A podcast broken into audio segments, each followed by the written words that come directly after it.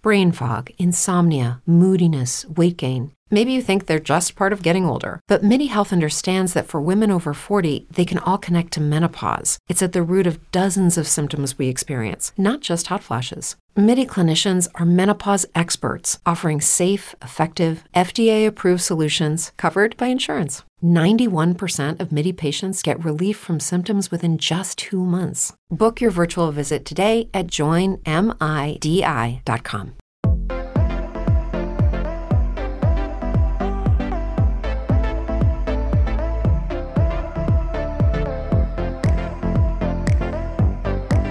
Hola, soy Laura Santamaría y estás escuchando Moda se escribe con ñ.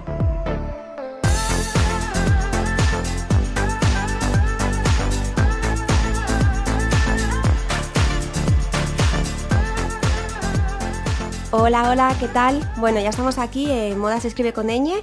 Es nuestro primer episodio, estoy súper contenta. Espero que, os encante el programa de hoy. Em, llevaba pensando un tiempo con qué podíamos empezar eh, este podcast hablando de moda, pero quería que fuera un tema eh, como pues con mucho impacto, ¿no? Algo muy de actualidad y que, que de verdad fuera un tema que estuviera presente ahora y que, que tuviera recorrido en el futuro, ¿no? Entonces, em, se me ocurrió eh, que podemos hablar de moda digital. Entonces, hoy tenemos un programa súper chulo porque hoy no voy a estar sola.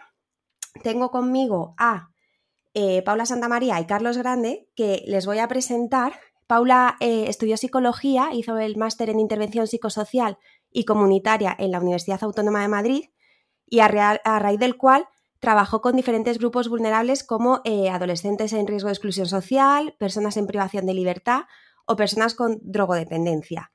Eh, posteriormente a esto hizo un máster en ciencia de datos en la Universidad Rey Juan Carlos y actualmente compagina su trabajo como ingeniera Big Data con el estudio del impacto del Machine Learning en la sociedad. Y por otro lado tenemos eh, con nosotras a Carlos Grande, que es arquitecto, se especializó en diseño computacional y posteriormente quiso centrarse en el mundo de los datos, trabajando como ingeniero también de datos para el sector eh, de, de las telecomunicaciones y la banca. Actualmente también trabaja como arquitecto de datos cloud. Bueno, ahora nos explicarán qué es todo esto, ¿no? He querido que además fueran perfiles diferentes y me parece muy importante que, tengamos a una persona también eh, que nos dé su visión desde el punto de vista de la psicología y sobre todo de la psicología social para, bueno, intentar explicar este fenómeno de la, de la moda digital y en general del metaverso, ¿no? Que no solo afecta a la moda, sino que, como sabéis, pues está ya presente en otros mundos, como puede ser, por ejemplo, el de los videojuegos y demás, ¿no? Entonces, bueno, como punto de partida, yo quería poner sobre la mesa, antes de que ellos empiecen a intervenir, eh, algunas noticias que he ido recopilando estos últimos días y que me parecen interesantes. Bueno, el punto de, ya que la gota que colmó el, vaso y que me hizo decantarme por este tema fue eh, cuando ya vi que Amancio se había metido en esto, ¿no? O sea, Inditex eh, aterrizada en el mundo digital.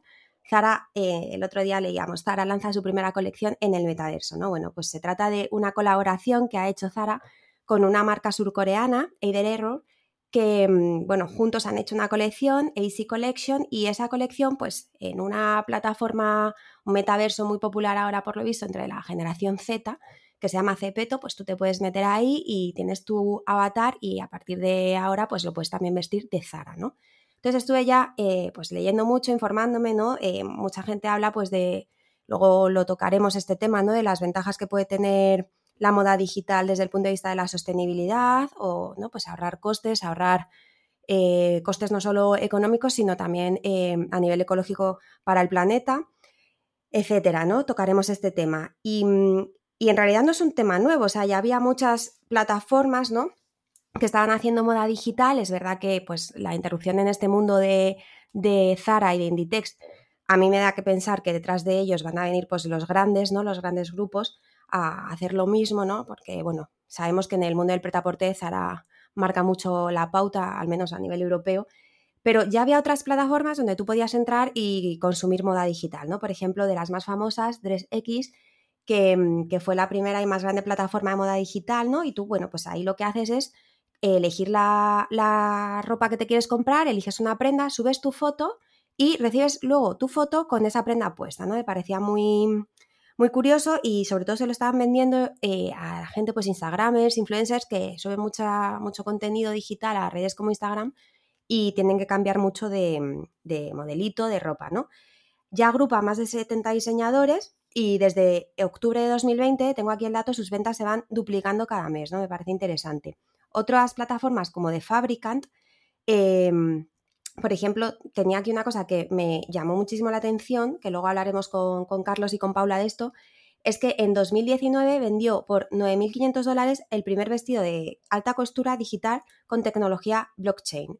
Hablaremos de esto, ¿no? Y veremos eh, esta locura y esta fiebre que hay de comprar ropa o moda intangible, eh, exclusiva, elitista, porque al final los NFTs, ahora nos explicarán ellos mejor qué son, pero por estas cantidades y por cantidades muchísimo mayores que he llegado a leer que me parecen, bueno, una cosa desorbitada, ¿no? De hecho, eh, lanzaron también, junto con otra startup, prendas genderless virtuales en NFTs también y se agotaron en 11 minutos, ¿no? Eh, esto nos, mm, al menos nos hace, nos da que pensar, ¿no? En que esto es una tendencia que yo no sé si luego a ver qué opinan Paula y Carlos, em, pero a ver qué recorrido le queda, ¿no? Esto al menos tiene su público, ¿no? Porque estos precios y, el que se lance una colección y se agote en 11 minutos me parece interesante. Entonces, bueno, hay otras plataformas también como Tribute Brands, Carlins, etcétera, ¿no? Y es verdad que en cuanto a la moda, yo eh, he buscado más centrado en mi parte, ¿no? Yo voy a aportar el punto de vista de diseñadora y de la moda en esta conversación, bueno, pues es verdad que ya ha habido diseñadores que, por ejemplo, pues eh, Valentino, Marc Jacobs eh, lanzaban colecciones para, Animal Crossing, para el mundo de los videojuegos ya en 2020. También los Sims eh, tuvieron, pues podías vestir a tus Sims, a tus avatares en el Sims, en el juego de los Sims con Uniclo, Mosquino. También Louis Vuitton, ¿no? Para Final Fantasy, Gucci, para Fortnite. Nos podrá hablar Carlos de Fortnite seguro, ¿no? Em, y bueno, o sea, no es la primera vez, ¿no? Como que pequeñas marcas eh, pues van lanzando sus pinceladas y demás, ¿no? Pero llegará eso al mundo, porque al mundo de los videojuegos está ya bastante el tema pues avanzado desde hace unos años, pero llegará eso de verdad al mundo de la moda y la gente acabaremos gastando dinero en vestirnos digitalmente o a nuestro avatar digital más que a nosotros mismos a un nivel real o más físico. Bueno, pues ese es el debate de hoy, ¿no? Entonces, em, si os parece, yo ya me callo, he puesto este tema sobre la mesa, he dado algunos datos, algunas pinceladas y, bueno, pues ya les saludo. Hola chicos. Hola, Laura, ¿qué tal? ¿Me escucháis? ¿qué tal? Vale, perfecto. A ver, sí, te escuchamos. Sí, sí. Creo que tenéis. Eh, es que yo me oigo repetida, no sé si. ¿Sí? ¿Tienes conmigo? Sí, a ver, hablad. Bueno, estos son los problemas del directo, ¿eh? Primer programa. Nosotros te, vemos muy bien. Vale, vale, es que me he escuchado yo a mí misma. Vale, pues perfecto. Entonces, bueno, venga, punto de partida. ¿Qué es esto del metaverso, la moda digital? ¿Qué son los NFTs? Y, que lo, o sea, vamos a explicarlo como para alguien como yo que hasta hace tres días no, no tenía ni idea de esto, de este mundo. Vale, a ver, acabas de comentar tres, conceptos que yo creo son bastante amplios, ¿no? Que es el, por un lado, o sea, yo, yo creo que aquí hay tres, tres puntos fundamentales, que uno es el, metaverso, ¿no? Eh, ¿qué, es el metaverso? Luego, por otro lado, están los NFTs, que también se ha oído mucho hablar de ellos últimamente. Y, por otro lado, la tecnología blockchain, ¿vale? Que son tres cosas que, tienen, tienen, tienen tintes en común, pero, pero para poder definirlas yo creo que lo primero que tenemos que ir es a quizás a la tecnología blockchain, ¿vale? La tecnología blockchain es como la base eh, que sujeta sobre todo los NFTs, las criptomonedas y todo esto que estamos oyendo últimamente. Y, básicamente, para explicarlo de una manera sencilla, em, la, tecnología blockchain se basa en, una cadena de bloques, ¿vale? Eh, que es lo que básicamente viene a decir blockchain. Pero para explicarlo de una manera eh, no técnica, es eh, como una base de datos gigante con todas las transacciones que se realizan de cualquier tipo de, bien que, que, se pueda transaccionar, ¿vale? Entonces, em, no sé si os acordáis, hace mucho tiempo ya, eh, cuando usábamos Emule o Torrent o Caza para descargar música por internet eh, de una manera no muy legal. Sí, yo me acuerdo. pues usábamos una tecnología que se llama tecnología P2P, eh, peer-to-peer, que básicamente lo que hacíamos era mm, dividirnos todos los archivos de música, las canciones entre todos los usuarios y las compartíamos entre nosotros sin que hubiese ningún intermediario y cualquiera podía conectarse a cualquier ordenador y descargarse un trozo de película porque había muchos ordenadores que la estaban compartiendo. Pues la tecnología blockchain es algo similar. Son un montón de ordenadores que comparten una, lista de transacciones muy grande de, todos los cambios que ha habido del bien o del, objeto que se está transaccionando, ¿vale? Y mm, esto, bueno, se basa en una, tecnología mucho más complicada, basada en cadena de bloques, que sigue un código y que este código va cambiando y depende de todas las transacciones anteriores. Y además, todos los ordenadores que hay en la red eh, comparten este código. Entonces, eh, en el momento que hay un cambio de, transacción, cambia este código y cambian todos los ordenadores, por lo tanto, es muy, muy difícil em, generar fraude o, hacer piratería porque al final tenemos un montón de testigos que están validando cualquier acción que se hace en, esto, ¿no? Eh, la tecnología blockchain, de todas formas, no solo se aplica, se oye mucho en criptomonedas, ¿vale?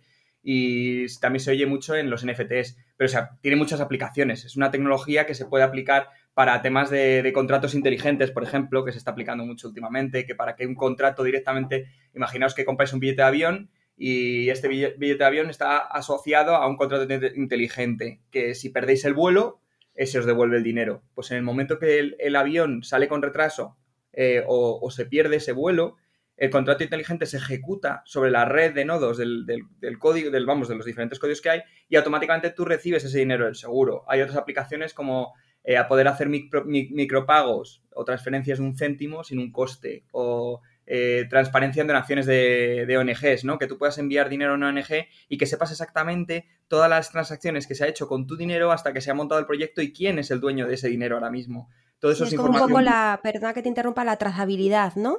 Efectivamente, esa información de puede seguir mm. toda la trazabilidad de todas las transacciones que se han ido haciendo, ¿vale?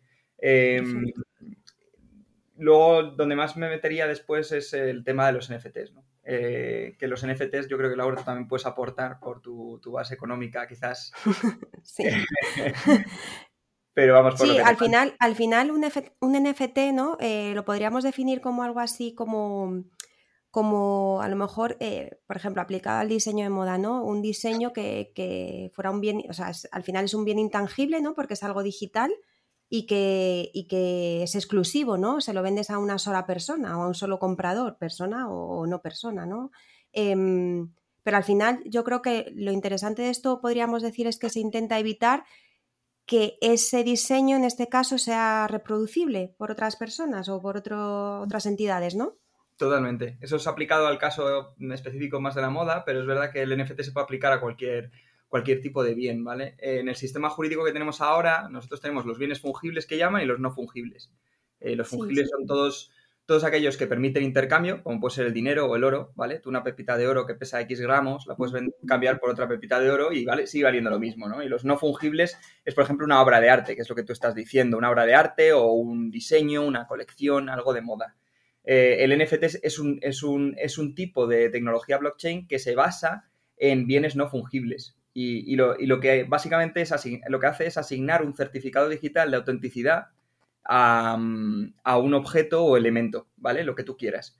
Eh, con unos metadatos además que no se pueden modificar. Y estos metadatos, eh, lo que vienen en estos metadatos es uno, el valor de partida de, ese NFT, de cuánto valía cuando, cuando salió, que puede ser un, vestido de moda, como tú has dicho, de, la marca Loewe que lo pusieron a X precio, eh, las transacciones que se han hecho de, ese elemento, eh, los intercambios que ha habido, y el autor principal de la obra, quién fue el primero que la puso ahí, ¿no? Entonces, por eso esto cobra una importancia muy grande en el mundo del arte y de la moda y del diseño, al fin y al cabo, ¿no? Porque son muchos bienes intangibles, pero que tienen un valor. Porque por ser no, claro, sí, sí, al final, si eso se pudiera hacer con los diseños, vamos a llamarlos fungibles, ¿vale? O reales, físicos, Claro, a, ver, a ver cómo nos inventamos, ¿no? El pretaporte. Esto no sé si echada un poco de tierra sobre mi tejado, ¿no? Pero si se pudiera cada prenda registrar, ¿no? Y, evitar que nadie la reproduzca, eh, bueno, pues el mundo de la moda otro gallo cantaría.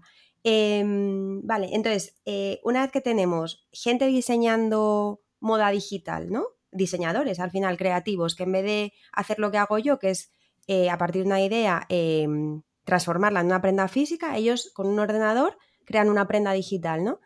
Y además única, exclusiva, con un código, como tú has dicho, que no se puede, bueno, pues es muy difícil de replicar, etcétera, que tiene su trazabilidad, tal. Y entonces se vende por millones, ¿no? O sea, ¿conocéis casos de algo? Yo porque eh, ahora la siguiente pregunta sería, vale, el metaverso, ¿no? Todo esto, ¿para qué lo queremos? Porque sí que te, como he comentado, hay empresas que te lo ponen, ¿no? Tú le mandas la foto, te ponen la prenda y tal, pero luego hay gente que se está comprando ropa para ponérsela a, vamos a decir, un avatar, ¿no? Eh, más o menos real, de, ¿no? Es como su yo digital, su, su doble, y le está vistiendo, está gastando dinero en esto. Entonces, quiero que ya intervenga Paula, ¿no? Como psicóloga y nos pueda decir qué hay detrás de todo esto, ¿no? O sea, ¿por qué tenemos esa necesidad también a nivel psicológico de crearnos otro mundo? Yo he leído que, mm, esto, este tema también cogió mucha importancia a raíz de, la pandemia, ¿no? A lo mejor el hecho de vernos, no sé si, si ahora Paula lo corroborará o no, a lo mejor el hecho de, vernos encerrados eh, o de vernos privados hasta cierto punto de libertad, etcétera, eh, nos, nos, hizo aumentar esa fantasía y esas ganas de crear un mundo digital que parece ser que queremos mantener, o al menos algunos sectores. Eh, y luego, Carlos, tú también, pues seguro que como consumidor de videojuegos tienes algo que aportar ¿no? a esto, ¿no? ¿Qué, te lleva a decir, no, yo es que el muñequito o el avatar, perdonadme lo del muñequito, ¿no? Pero el muñequito, yo soy cero de videojuegos, ya lo digo, no, no tengo ni idea, por eso estáis vosotros aquí.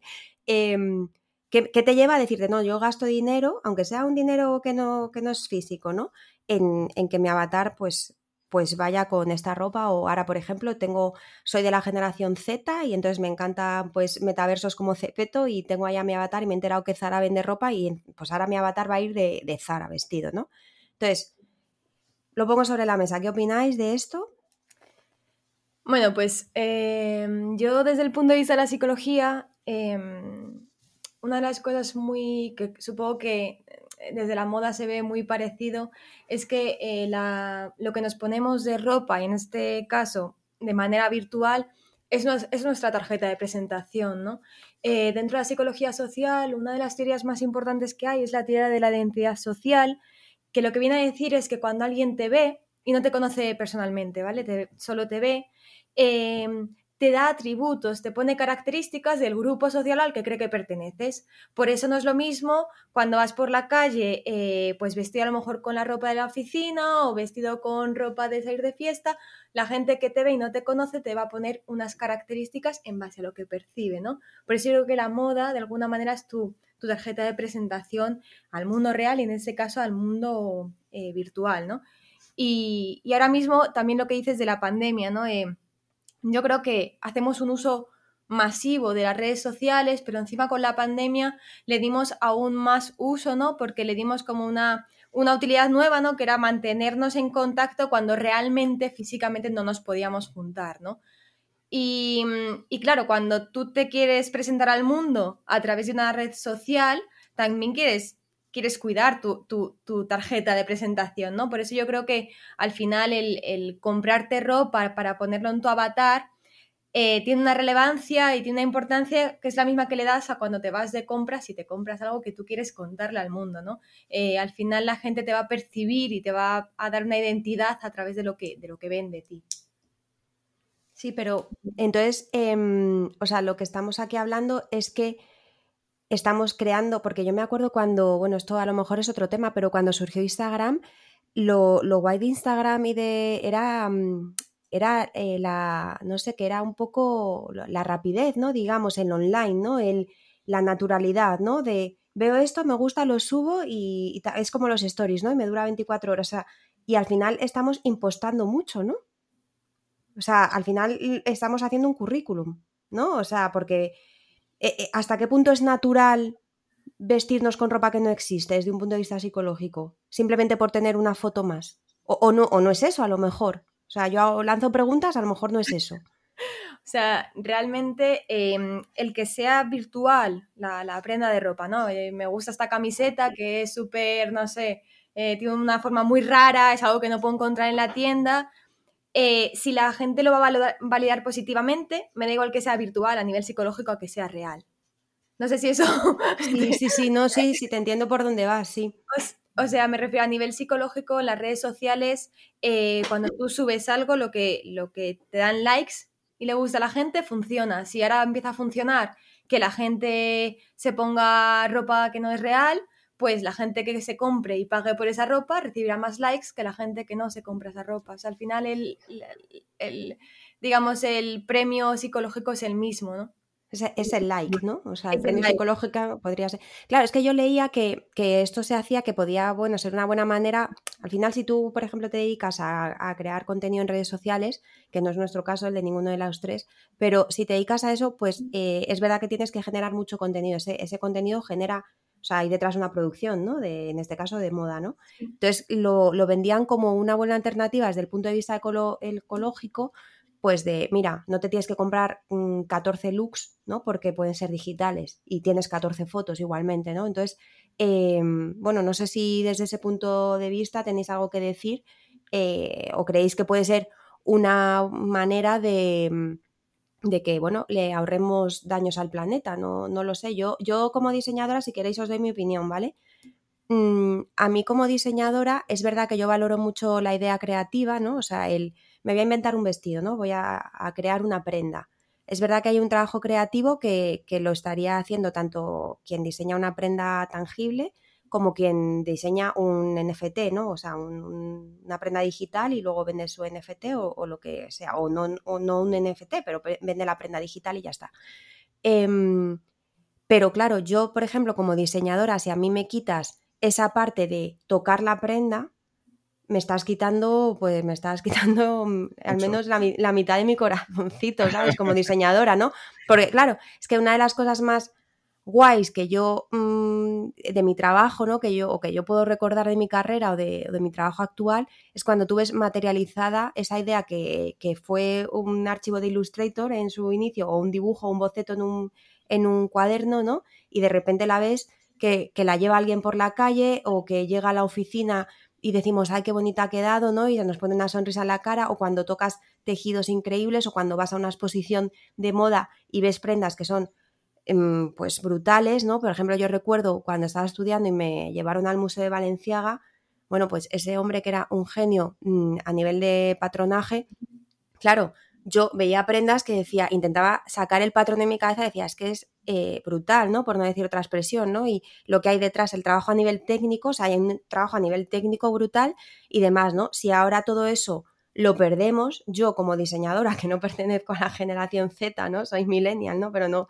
no estoy todavía tan metida en el mundo digital que tengo que decir que me ha, o sea, que me ha dejado la cabeza bombardeada y por eso he querido que sea el primer eh, episodio del, del, podcast, porque me parece que además a lo mejor dentro de unos meses nos tenemos que volver a sentar y retomar este tema porque haya mil novedades más súper interesantes de comentar, ¿no? Y a mí como diseñadora me llama la atención y, y he visto un montón de prendas y me he empapado un montón y hay cosas geniales, pero es verdad que si me quitas eh, la magia de, de, los tejidos, del color, cuando consigues el color que quieres, cuando la forma está guay, el patrón está perfecto, la prenda queda genial, pues claro, yo como diseñadora digo, ¿dónde ha quedado eso? O sea, estamos, la siguiente pregunta sería, ¿estamos digitalizando demasiado nuestro mundo? ¿no? Y ahí podemos ya entrar a hablar, si queréis, de los videojuegos o de pasarnos horas también delante de una pantalla, ¿no? O sea, este tema en realidad da para mucho.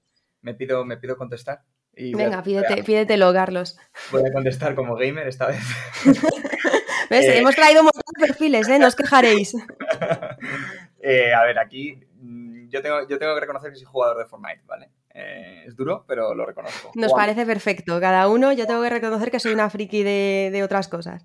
Somos, somos treintañeros casi jugando contra niños de 7 años, pero nos lo pasamos muy bien.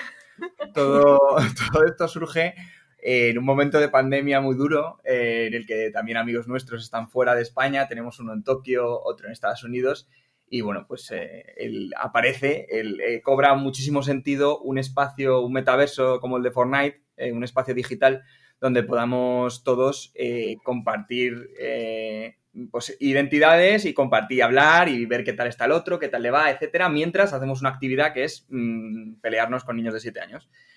Em, pues el, caso es que una anécdota que a mí me gustaría eh, contar y que yo creo que comparte un poco esa, falta y esa carencia que tú ves en, eh, lo físico que, no hay en, la moda, por ejemplo, digital y demás, o lo que ha dicho Paula de, la, identidad, es eh, nosotros en una de las partidas, yo me acuerdo, tenemos un, bueno, siempre tenemos el, el muy bueno y el muy malo en el grupo y el muy bueno es, nos traía amigos suyos, ¿vale? Eh, tenía un filtro porque había veces que nos traía niños de 7 años, pero hubo una vez que nos trajo a un jugador que era un chaval de Valencia, que se llamaba Jaume, que no le conocíamos nada más que por el Fortnite. Es decir, eh, eh, nos lo presentó en el Fortnite, en ese espacio de videojuego, apareció un, avatar con un, con un, disfraz, con una ropa, con, con, unos bailes específicos, con una cara específica, eh, vamos, con un personaje, porque en el Fortnite son más personajes, y, y, bueno, pues se presentó con una voz detrás, que era una persona de verdad, que se llama Jaume, ¿no? Em, pues este chico, que lo poco que sabemos que él es que eh, trabajaba en Valencia, que trabajaba además en un hotel por las noches eh, y tal, y bueno, pues surgió una relación en la que empezamos a jugar un montón de partidas con él y llegaba un punto en el que tú establecías una relación con esa persona y te empezabas a llevar bien con este mm, chaval que nunca has visto y que lo único que le puedes asociar es lo que aparece en ese espacio metafísico que es eh, en el Fortnite. Y, yo me acuerdo perfectamente porque cuando pensaba en Jaume pensaba en su avatar y en los bailes que me hacía en el Fortnite, que él tenía dos o tres bailes muy específicos que levantaba las manos y empezaba a moverlas y, demás. Y luego además siempre te lanzaba los botiquines y el chaval estaba muy pendiente de tu vida y te, ayudaba un montón, ¿no? Pues eran como lo, único que podías asociar a esa persona realmente y, darle identidad era lo que te permitía ese espacio virtual. Y ese espacio virtual te permitía eh, ropa, personaje, eh, baile eran las tres cosas que hay. Pero es que eso se convirtió en una, en una moneda de identidad muy, muy, muy fuerte y que nos hacía sentir a esa persona como uno más del grupo, a pesar de que solamente podía expresarse por el baile, la voz y, eso. Entonces me parece un ejemplo bastante curioso de, lo importante que se puede convertir esa moda virtual, aunque no tenga un, un tejido físico, ¿no? Sí, es un poco lo que decía Paula, ¿no? Pero claro, ahí em, entonces eh, Jaume, este chico, podría ser él o podría ser yo. O sea, realmente aquí eh, podemos construirnos una vida paralela, ¿no? O sea, incluso cambiar de género o de país o de lo que sea e inventarnos otra persona, ¿no? A, nivel psicológico, eh, ¿qué hay detrás de esto? O sea, ¿hay un deseo de evasión de nuestra vida? O sea, no, no lo sé, a lo mejor sí, a lo mejor no, ¿no? Pero me refiero porque, claro, tendrás que elegir muy bien con qué identificas tu avatar, porque si al final es con lo que te va a conocer la gente, es, esto es la noticia que leíamos estos días, ¿no? De Bill Gates, que al final esos eran las reuniones, ¿no? Sí, en Teams, más allá del 2D de tu cara en Teams, ¿no? Será tu avatar 3D, bueno, físico. Claro.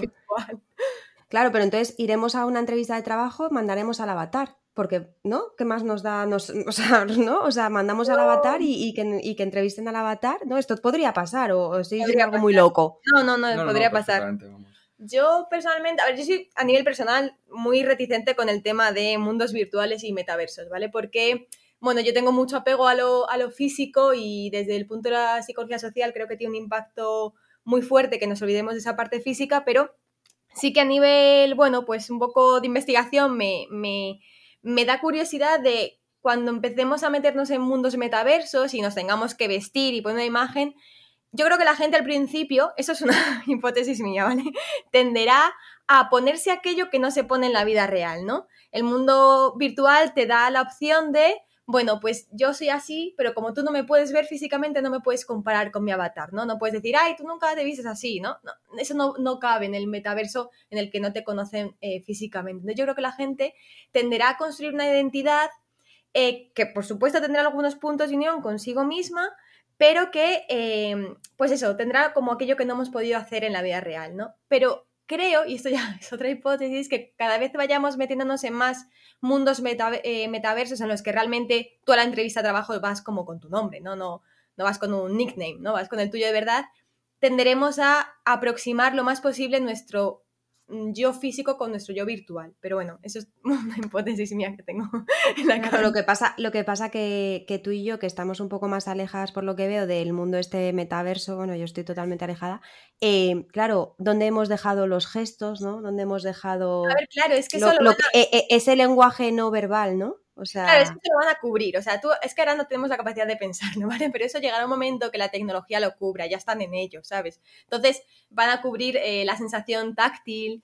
le van a cubrir, van a cubrir el mínimo gesto o movimiento que haces con la mano. Van a llegar a pero, pero ¿y por qué tenemos que cubrir esto si, si ya lo tenemos, no?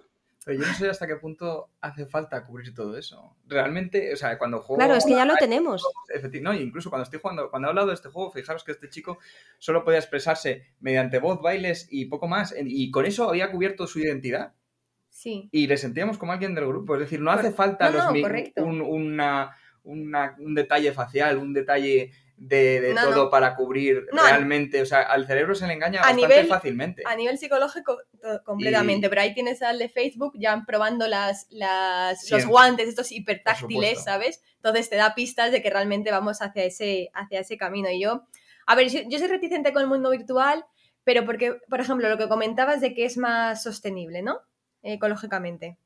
Claro, porque uno de los problemas, perdona que te interrumpa, de la moda, que siempre se le critica, es el tema de, que es una de las industrias más contaminantes, ¿vale? Hay industrias peores, tengo que decir también, pero es verdad que al, mundo de la moda siempre se nos critica, pues eso, eh, sobre todo a partir de la deslocalización que hubo hace unas décadas, pues, eh, y, bueno, el propio sistema productivo, todo lo que contamina a nivel de agua, etcétera, eh, brutal. Entonces, ¿podría ser una solución, creéis? O sea, la realidad, o sea, para mí no es una solución, ¿vale? no, para, mí tampoco. Te lo digo. Creo que a nivel, creo que crear una prenda virtual, evidentemente, eh, impacta mucho menos en, el, en, el, en, la naturaleza que lo hace una prenda física, ¿no? Creo que construir, o sea, producir una, una sudadera de, de algodón creo que se necesita en el proceso de producción 60.000, no, ¿cuánto era? No, 2.000, perdón, 2.000 litros de agua, ¿no? Y para tenerla entre 30 y 60 litros, o sea, es una, es una burrada. Y luego cuando la compras, piensa cuántas veces la tienes que echar a la lavadora, el gasto energético y de agua es brutal, ¿no? Entonces, a partir de ahí, gana, o sea, la parte virtual gana. Pero sí que es verdad que eh, mientras tengamos que salir a la calle vestidos, no podemos olvidar que la industria de la moda es altamente contaminante. Entonces, a mí me da cierto miedo o resquemor que pongamos muchos esfuerzos en la sostenibilidad de, de la parte virtual, que es real, y nos olvidemos de que bueno, pues de que la parte física está siendo abandonada y bueno, es como esa sensación de, bueno, da igual que tú perjudiques a la naturaleza porque tengo este otro mundo que no lo va a hacer. Entonces, me da esa, no sé, esa reticencia de pérdida de lo mundo material. Sí, no sé, a ver, yo creo que, mm, que, a ver, mi opinión es que, bueno, a corto o medio plazo al menos, yo creo que mi opinión es que el mundo digital, en cuanto a respecto, respecto a la moda, no va a superar al mundo físico, vamos a llamarlo, ¿no? Al final, yo además soy una defensora de que la moda no es, no es indumentaria, o sea, me refiero, tú no te compras un abrigo eh, naranja y largo por los pies porque haga frío en la calle, ¿no? O sea, hay que diferenciar mucho entre lo que es vestirse, ¿no? O sea, cubrirse el cuerpo o dejárselo de cubrir más o menos porque haga frío, haga calor, vivas en un país, vivas en otro, y lo que es la moda, ¿no? Al final a mí lo que me parece más bonito de la moda es lo que atañe a, las emociones, ¿no? O sea, que al final es lo que dices, ¿no? Es como eh, tu carta de presentación sin que tú, sin que tú te presentes, ¿no? Y, al final, pues eh, tu identidad, tu, identidad a nivel individual, eh, de pertenencia a un grupo, etcétera. Si esa parte la perdemos en el mundo físico, para mí hemos perdido todo el sentido de la moda, ¿no? Y creo que, y bueno, ya no hablemos de la alta costura, ¿no? Creo que esa parte, y quiero pensar que, las personas, el ser humano, no la va a abandonar nunca, ¿no? Porque a mí personalmente, como Laura, no me gustaría un mundo en el que digitalicemos todo y, perdamos, eh, eh, o sea, es que entonces perdemos el contacto, perdemos eh, la transmisión de, emociones con, nuestro cuerpo, no sé, ¿perdemos o, ganamos? ¿Qué opináis? Yo para mí, eh, si todo acabara en un mundo digital, que ninguno de los tres lo llegaríamos a ver, yo creo, pero si todo acabara así, para mí habríamos perdido. Para mí, mm, que, me he criado y he crecido en esta época y, claro, y que, a lo mejor no pertenezco a una generación que está ya súper digitalizada, no lo sé. Yo voy a romper una lanza en favor de, de mundos digitales. Me eh, gusta, me gusta que haya aquí debate, me gusta. A ver, yo eh, en el mundo, cuando, cuando me metí en arquitectura, una de las cosas eh, que me parecían más fascinantes era el, que con 19 años tú pudieses con un ordenador portátil diseñar un objeto de cualquier tipo, un edificio y demás en un ordenador con, programas de generación 3D que no te costase nada, que no tuvieses que ir a comprar materiales y que no solo eso, sino que te permitían sacar una foto en alta resolución con materiales, con texturas, con etcétera, para poder verlo sin coste alguno. O sea, lo que a mí como eh, alumno de arquitectura me aportó el poder descubrir que había herramientas que sin coste alguno un chico de 19 años podía llegar a fabricar piezas, eh, crear elementos, diseñar joyas, em, hacer, o sea, de, hecho uno de mis regalos a, cuando, a una de mis exnovias cuando tenía esa edad fue una joya diseñada en 3D a la que rendericé, imprimí y se la di, le di la, foto impresa de esa joya o ese colgante que podría haber sido creado e impreso realmente, ¿no?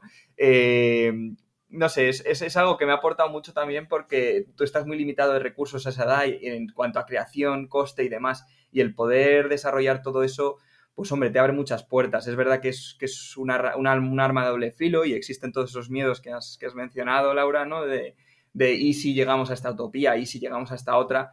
Pero, pero bueno, yo creo que al final eso, la demanda y la necesidad también de, de comunicación va a hacer que, que siga creciendo. Ese, o sea, no hay no hay ningún eh, dirigente, salvo nosotros mismos, eh, de, esa tecnología. Igual que Instagram, va a pasar con Instagram. Eh, Instagram no, no hay nadie que haya, que haya indicado vamos a ir por este camino. Al final todo el mundo de repente ha visto una necesidad, es verdad, Paula, no me mires con esa cara, es que por me está poniendo cara, del el, tema de las grandes empresas multinacionales, centralización de, corporaciones y demás. Pero ha habido una necesidad de comunicación que Internet no solamente Facebook, no solamente Google, no solamente... O sea, desde que existe la World Wide Web eh, y la WWW, eh, que salió en el 92, ha habido una necesidad brutal de, desde culturalmente, educacionalmente, de todo, de compartir, compartir archivos, compartir documentos, compartir todo.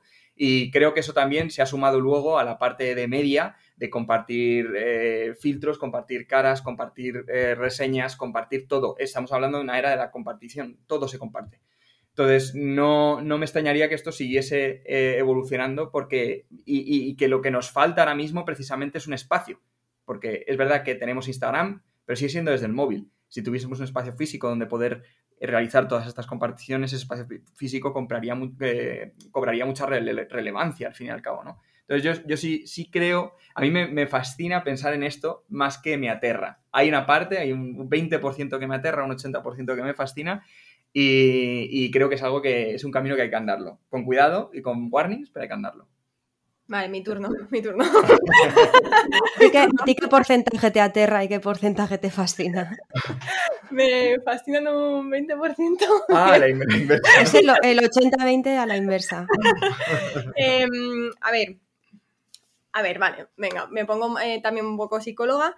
Mm, el metaverso lo puedo comprar en el sentido de eh, esa conexión, pues poder hacer, realizar mm, eh, cosas pues sociales, ¿no? Quedadas, tiene sentido, ¿no? En ese sentido, pues, mm, redundante, ¿no? Pero tiene mucho sentido eh, la ropa, ¿no? vale, pues necesito ir a esa quedada virtual y no voy a ir con un avatar cualquiera, ¿no? Tendré que ir con uno que diga quién soy, que no sé, que me encanta la ropa naranja, o yo qué sé, ¿no? Y o, que, diga que no eres, a lo mejor. O que diga que no soy, y, cuando de repente me conoces en realidad, si es que llegamos a conocernos en realidad, dices, pero ¿quién eres tú? Yo qué sé, ¿no? O sea, vale, me, me, me mm, lo compro, o sea, me tengo cierta fascinación, ¿vale? Miedo bastante, pero bueno, de fascinación.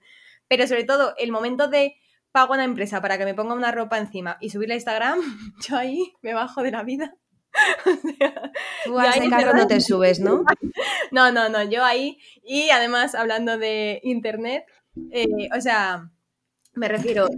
A mí el tema de la ropa virtual esta, de que tú mandas una foto y te ponen la camiseta, y yo leí un artículo, ¿no? Pone exactamente un artículo de Vogue que habla de, este tipo de, de, ropa virtual, que pone que es ropa para usar en tus redes sociales, ¿no? Que pone ropa para, pues eso, para mostrarla en redes sociales. Entonces, como a mí se me ha abierto ahí un warning gigante en la cabeza de, oh Dios, otro, otra cosa más que la gente va a necesitar en redes sociales para completar su autoestima, ¿no? O sea, no olvidemos que las redes sociales a día de hoy, con el uso masivo que le damos, tienen un impacto en la autoestima de las personas brutal, sobre todo, bueno, en casi todas las generaciones, quizás en las que están construyendo su identidad un poco más, pero es, es muy alto en todos los niveles, ¿no?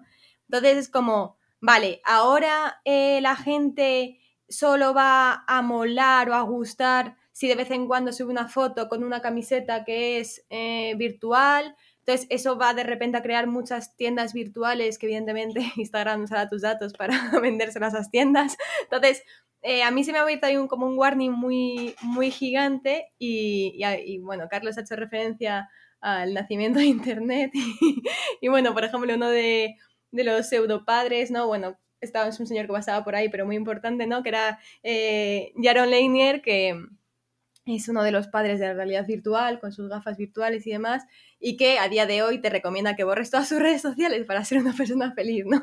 Entonces, bueno. Eh, se, ha, retractado él mismo, ¿no? Parece un poco Oppenheimer, ¿no? O sea, jamás se retractó. Lo que pasa es que él tenía la intención de que ese espacio fuera para compartir, pues para, por ejemplo, en pandemia poder eh, llamarte con tu madre, o, o, si alguien estaba en el hospital, pues hacer una videollamada, o si echabas mucho menos a tus amigas, a tus amigos, pues te reunías o compartías tus momentos y tal. Pero mm, eso es un, o sea, me refiero, creer que las redes sociales son para eso, es como, perdonadme, sabes que me ría, pero las redes sociales son solo un lugar en el que la empresa vende tus datos y consigue dinero a, cambio de ello. Entonces, esto de la ropa virtual a mí me hace un warning muy grande en la cabeza de, joe, otra cosa más que con el impacto que tiene la autoestima, no sé, eh, ahora, no sé, eh, no sé a qué nivel se va a poner de cara esa ropa, si de repente hay mucha demanda por Instagram. No, yo, yo lo, lo, he, lo, he, estado mirando y, mm, y, es verdad que la ropa esta que te ponen en una foto tuya y tal es bastante asequible, ¿vale? Podríamos compararla con una prenda que te puedes comprar en cualquier tienda de las que estamos acostumbrados a ir, eh, pues el consumidor medio, ¿no? Luego ya lo que sí que es disparatado es lo que comentábamos al principio del podcast, que eran los NFTs y demás. Eh, que bueno, que llegaban a venderse por, miles de, dólares, incluso más.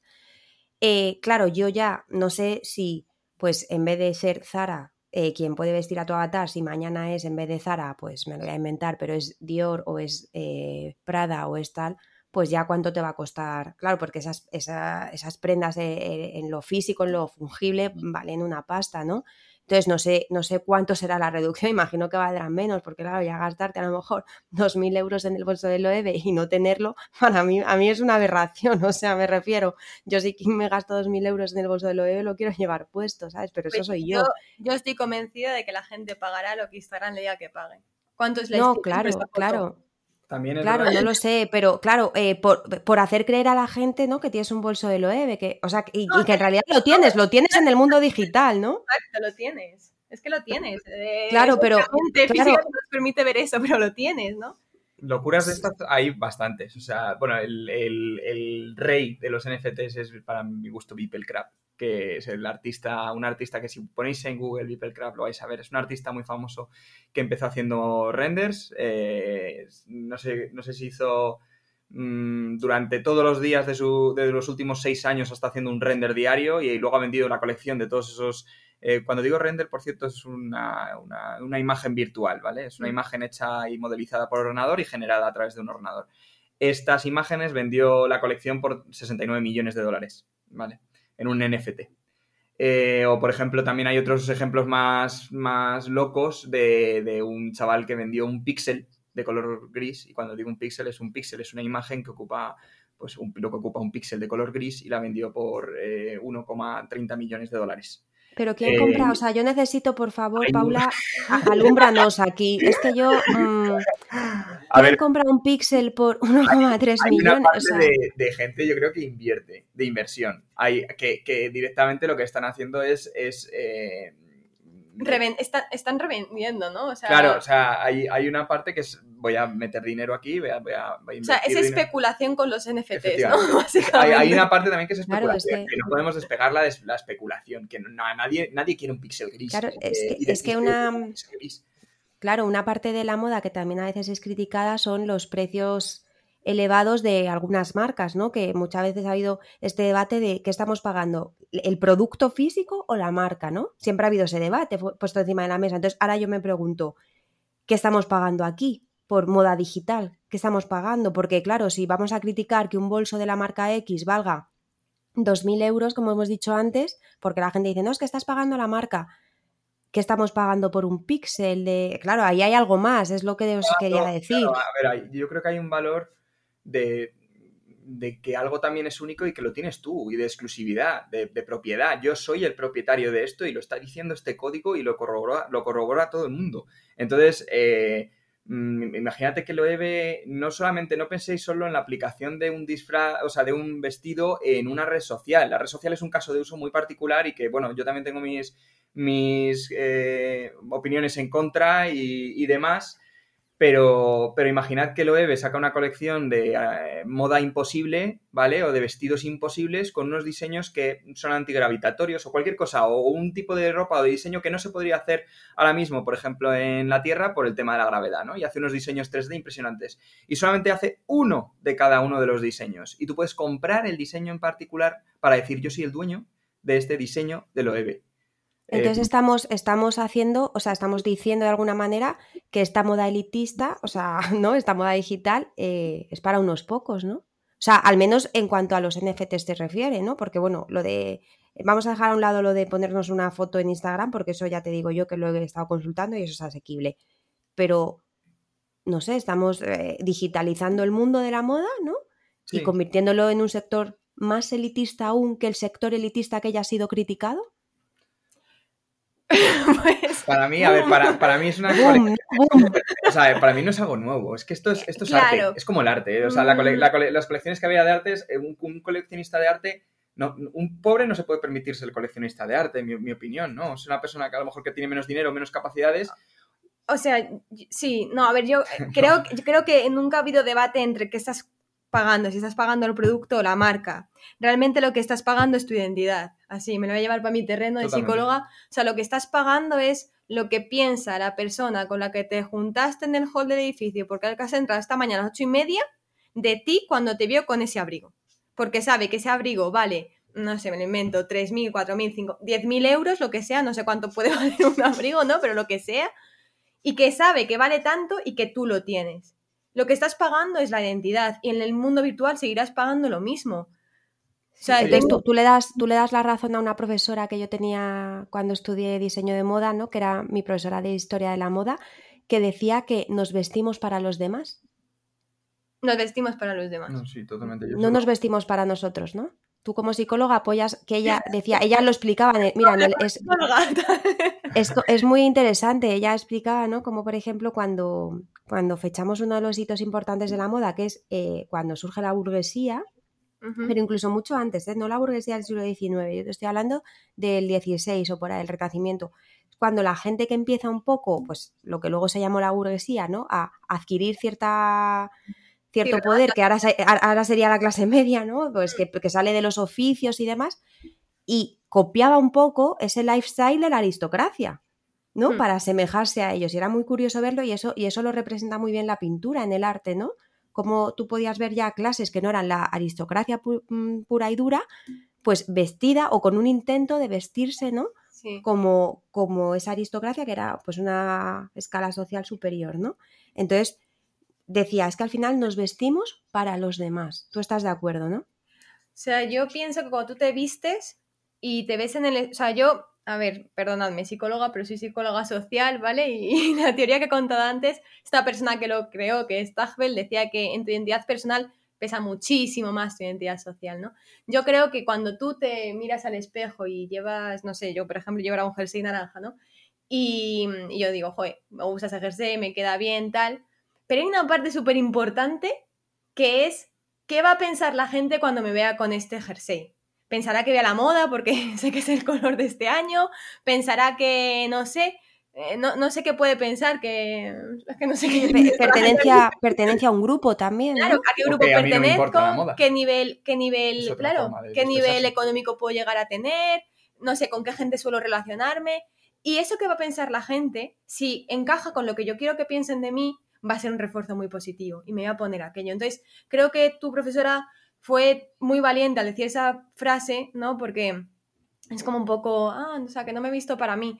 Yo creo que en gran medida no, y sobre todo cuando este, esto que tú te pones se captura en una imagen y se sube a Instagram, jamás te vistes para ti. No, y sobre todo, y sobre todo si la recompensa son los, los likes o el engagement o el seguimiento, ¿no? El crecimiento de followers, etcétera. Está claro que ahí eh, no, lo, o sea, no lo haces para ti, ninguno. O sea, yo tengo redes sociales y muchas veces subes cosas que te parecen bonitas, simplemente que quieres compartir porque sabes que mucha parte de la gente que te sigue son tus amigos y demás y lo van a ver.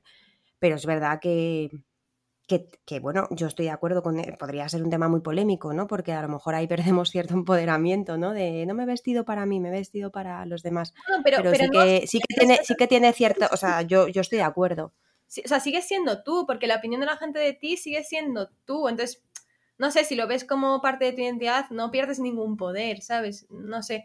Pero, pero bueno, a mí lo de eso de... Yo creo que la prueba más paciente de que mm, nos importa, o sea, que, que vestimos para los demás, es que no vistes igual cuando tú estás solo en tu casa que cuando sales. Claro. Si no vestiríamos igual. Bueno, sí, sí, pero... O sea, no, no conozco a nadie que tenga, que use lo mismo. Bueno, a lo mejor hay un caso, pero no conozco a casi Sí, nadie que, lo que use es- lo mismo cuando vive en su casa y no tiene ningún plan a cuando sale a conocer gente o a hablar o a lo que Sí, sea. claro, te que la gente te, tenga te- una- te pones otro tipo de, de avatar. Es que es Sí. un- al final la moda es una forma de, yo creo, de, de- de disfrazarse o de ponerse un avatar, ¿no? De identificarse de identidad, porque al fin y al cabo es eso. Yo Y pienso que ojalá, perdona, no, perdona. No, no, sigue, sigue, sigue. No, digo que ojalá eh, haya un boom muy grande con esto de la ropa virtual y toda la gente que usa Instagram para, pues, Instagramers, ¿no? Y, y gente, pues eso, que se pone ropa y se hace fotos para, mm, pues, para enseñar el, el look, ¿no? Y demás. Eh, ojalá empecemos a utilizar ropa virtual porque por el impacto medioambiental va a ser tan bajo y Instagram lo van a seguir usando, pues mejor que sea virtual ves que un- sea real. Un ahorro. Pero vosotros pagaríais por, o sea, a día de hoy, esta tarde, ¿os iríais a comprar unos pantalones virtuales? Yo no, porque no uso Instagram, entonces No, pero aunque no sea para Instagram, Aquí sí, lo he pagado en otras plataformas, quiero decir. Claro, o sea, no, no- ya no para Instagram, para, pues eso.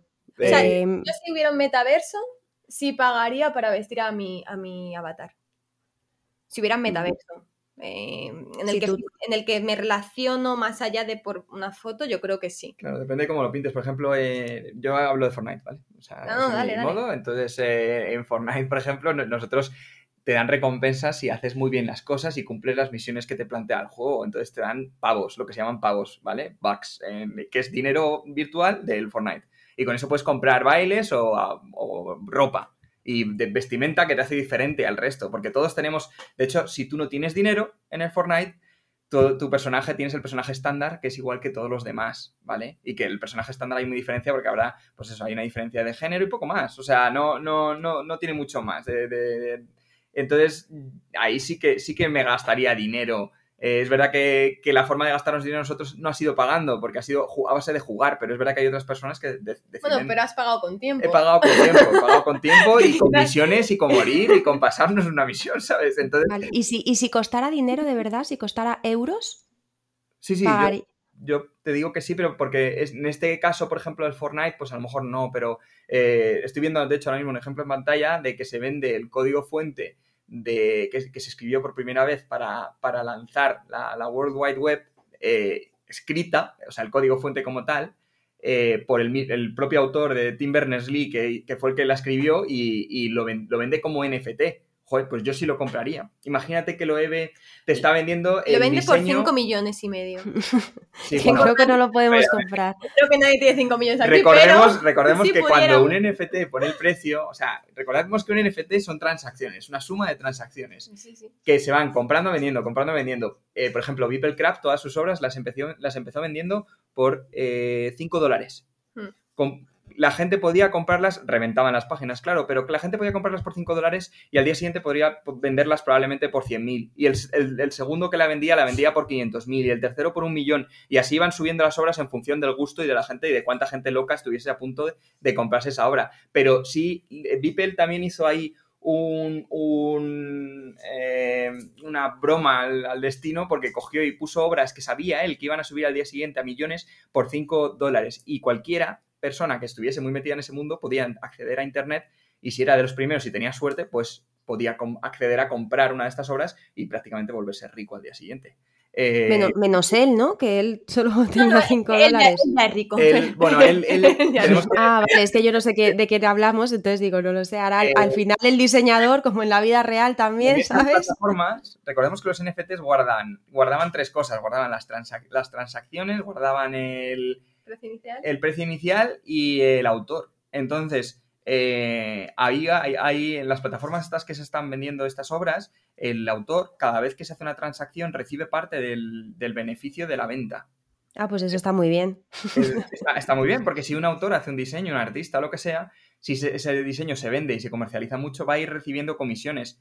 Eh, que es un, a ver, es un sistema de mercado que ya teníamos anteriormente con cánones de música y demás, pero se ha implementado directamente sobre, sobre una red de NFTs de código. Pero bueno, que el, caso es eso, que sí, que claro, yo creo que todo el mundo al final estaría, sí tiene una parte que si tú le pones un producto estaría dispuesto a pagar. Si a ti Laura te ofrece el OEB por 50 dólares, el diseño eh, del primer bolso que vendieron en los años, no sé cuándo venderían el primer bolso, pero...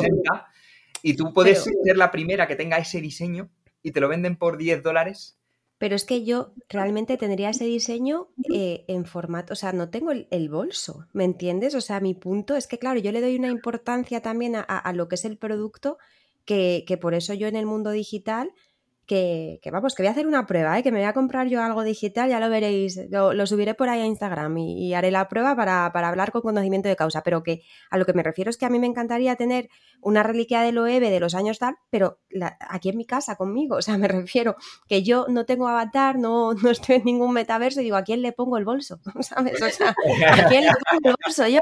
O sea, claro, yo, yo sí, mira, yo sí estoy dispuesta a hacer una prueba y a pagar bueno, pues un precio asequible, ¿vale?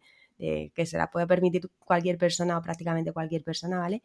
Para hacer la prueba y decir, a ver qué se siente esto de que en tu foto te pongan ropa que, realmente no llevas puesta y tal. Y luego, depende, aquí también tiene mucha importancia el diseñador gráfico que lo haga, lo bueno o malo que sea, ¿no? Que se note más o menos que esa prenda Totalmente. Porque he visto, visto por ahí muchas fotos que están súper logradas, de decir de verdad que parece que lo tiene puesto encima, o hay prendas que dices, bueno, aquí en, la, en el zapato y en el tal, aquí se nota algún defectillo, ¿no?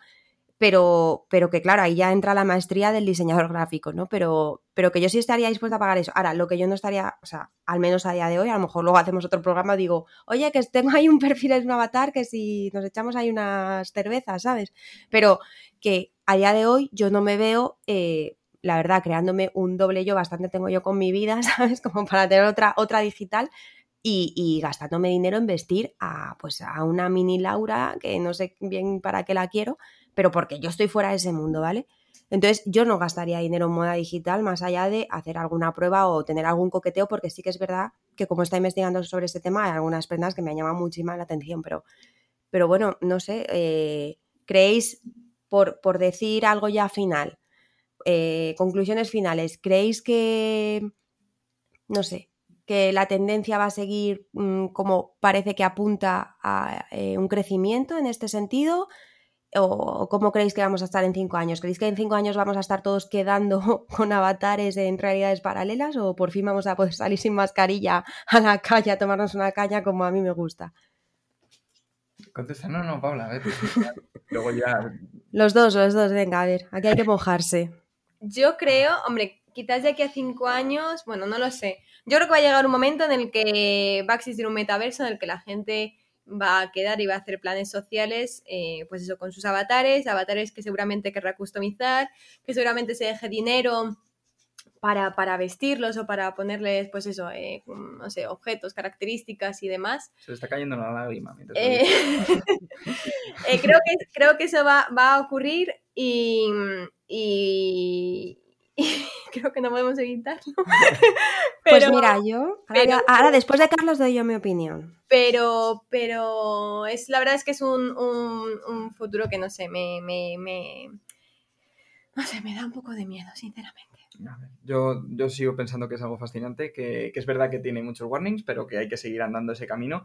Creo que sí, que en un futuro, efectivamente, o sea, esto va a seguir evolucionando Em, porque, vamos, es que no, no, no, veo algo que pueda, pueda ser capaz de, parar esto o detenerlo. Lo que, va, lo que va a ocurrir es que probablemente lo que nos intentemos imaginar ahora en nuestras cabezas no sea lo que, lo que vaya a ocurrir en, en unos años y que este, este, este ente que, que, que, va evolucionando vaya pivotando hasta encontrar eh, esa manera de, engancharnos a la mayoría, ¿no? O, a, gran parte, porque al final son todo casos de uso que de repente uno triunfa, como puede ser la tienda del Fortnite o los bailes o los filtros en Instagram, que hay gente que se está operando para conseguir la cara que tiene, que dices tú qué horror, tal. Ya, pero son pequeños triunfos de todas esas tecnologías que algunos pueden ser horribles y otros pueden ser una maravilla en, temas a lo mejor culturales o enseñanza y todo eso va avanzando en la misma dirección. Son muchos frentes abiertos y yo creo que al final eh, sí se creará ese, ese metaverso eh, que todos podamos compartir una serie de cosas. Claro que no puedo imaginarme ahora mismo porque eh, se, irá, se irá perfeccionando según vaya evolucionando y, iterando. Perdón, solo por aclarar. No me parece, en este momento tengo miedo, eh, no, me, no, me, da miedo el hecho de que se cree un metaverso en el que, eh, joder, pues si encima tengo una amiga que vive fuera y la puedo ver y puedo quedar con ella, o me encantaría tener el pelo de ocho colores y en el metaverso lo puedo tener, y, o sea, eso me parece muy fascinante. Creo que el warning que a mí me Mm, tengo en la cabeza es el hecho de que Metaverso lo esté creando eh, Facebook. Creo que ese es el warning. O sea, no olvidemos que las redes sociales, su intención no es que tú conectes con tu amigo que vive en Guatemala. Eh, su objetivo es ganar dinero con que tú te conectes con tu amigo Guatemala. Y eso es lo que a mí me preocupa. ¿eh? El impacto social que ya está teniendo las redes sociales en el que estamos en 2D, ¿vale? Y la importancia del 2D nunca será igual que la del 3D, eso es puramente, pues eso, psicológico.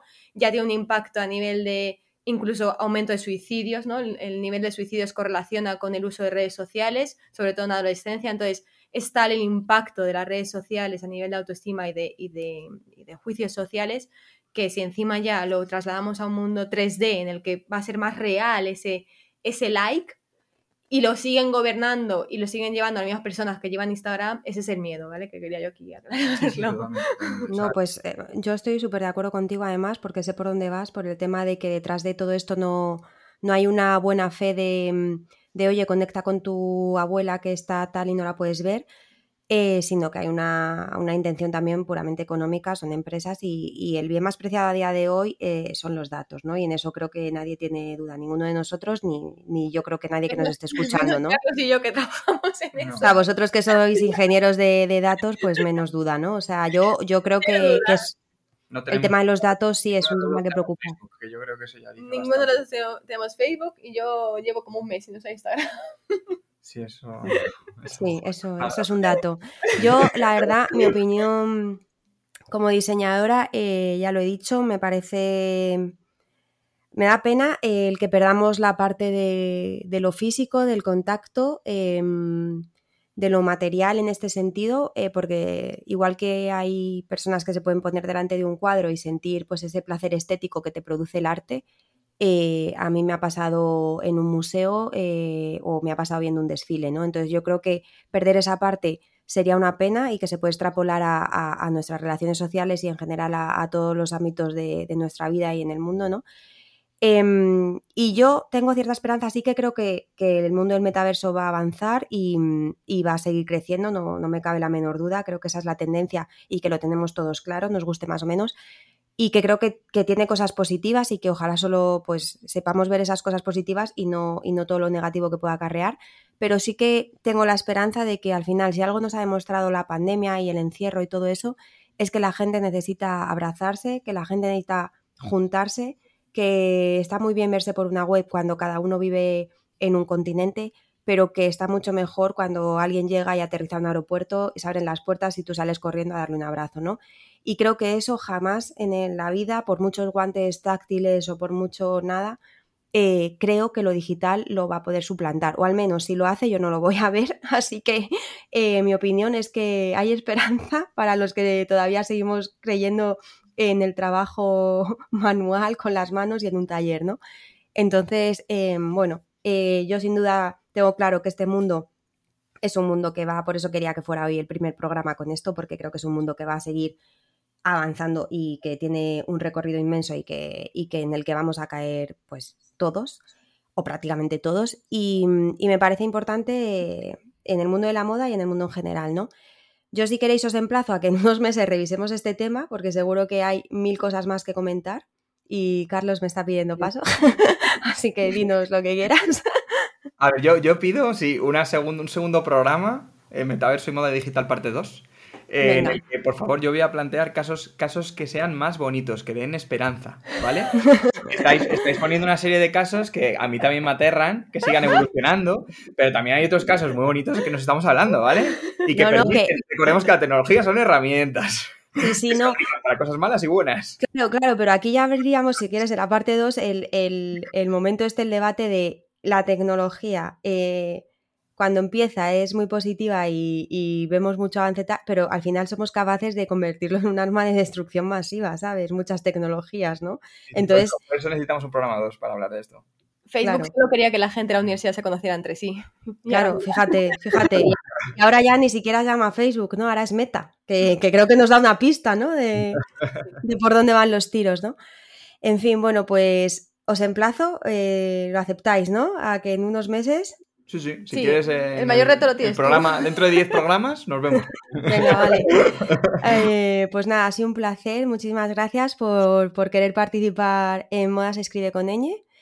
Y, nada, eh, os despido. Gracias, Paula. Gracias, Carlos. Muchas gracias. Un placer. Y, nada, eh, pues nos seguimos escuchando y ya sabéis, todo con mucha ñ.